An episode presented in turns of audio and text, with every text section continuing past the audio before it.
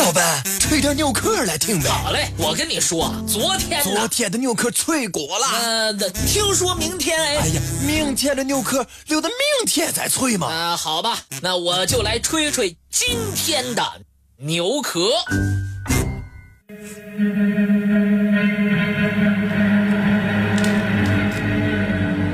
清明时节雨纷纷，路上行人欲断魂。借问酒家何处有？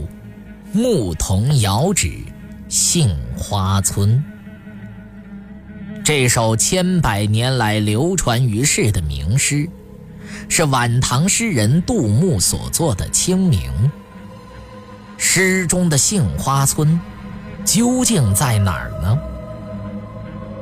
经过初步考察，号称与杜牧诗中有联系的杏花村，在全国各地竟然有二十多个。哪一个是真的，哪一个是假的呢？这成为了一个难解之谜。相传，自南北朝以来。山西汾阳县杏花村，便以产美酒著称。所产之汾酒，素有“甘泉佳酿”的美誉。到了唐朝时期，村内酒店已达七十二家。诗人有“处处街头皆翠莲”之句。在众多的杏花村里，唯此处的酒名满天下。但是，经过仔细考证，这里有两点不符合：一是成诗年代与地点不符。杜牧写此诗时，他正落魄江南，此时已是他的晚年。这个期间，他并没有到过汾阳。二是诗中情景与地点不符。汾阳在清明时节从来不落雨，有时还要下雪。清明中描写的似乎是江南雨景，而不是汾阳的清明。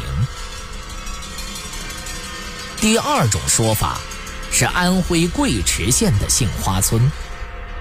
这个杏花村坐落在贵池县西南，此处过去也有古井，也以井水酿酒。名为杏花大曲，香醇可口。杜牧曾经在贵池为官，整整待了两年。他爱喝此酒，也爱郊游。然而，经过分析研究，这里依然也有两个不可能：一是杜牧既然在贵池县做官。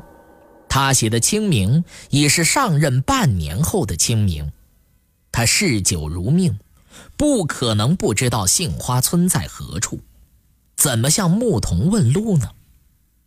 二，是他既出为官，出去喝酒自有当差的下人服侍，不可能亲自去讨买的。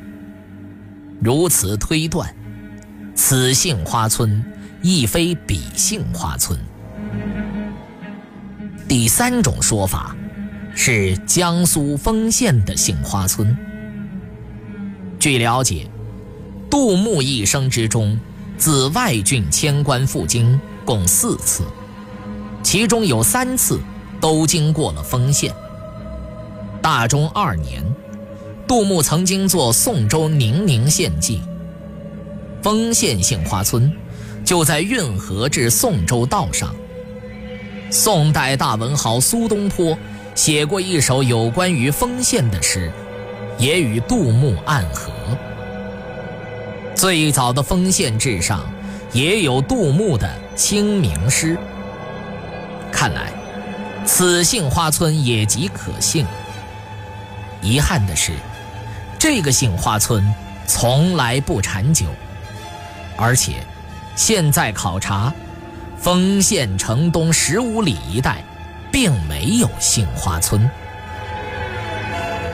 第四种说法，指出是江苏宜兴的杏花村。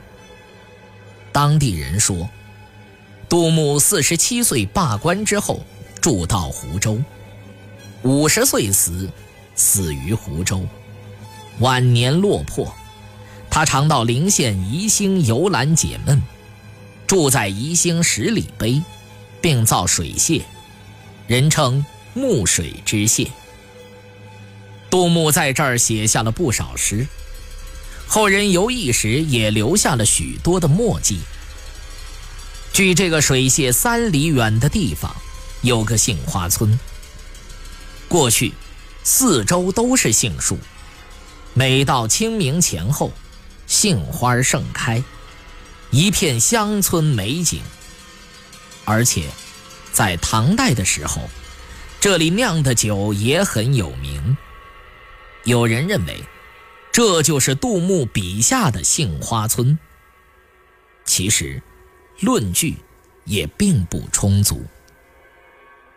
另外有一种看法，跳出了按图索骥的圈子，认为。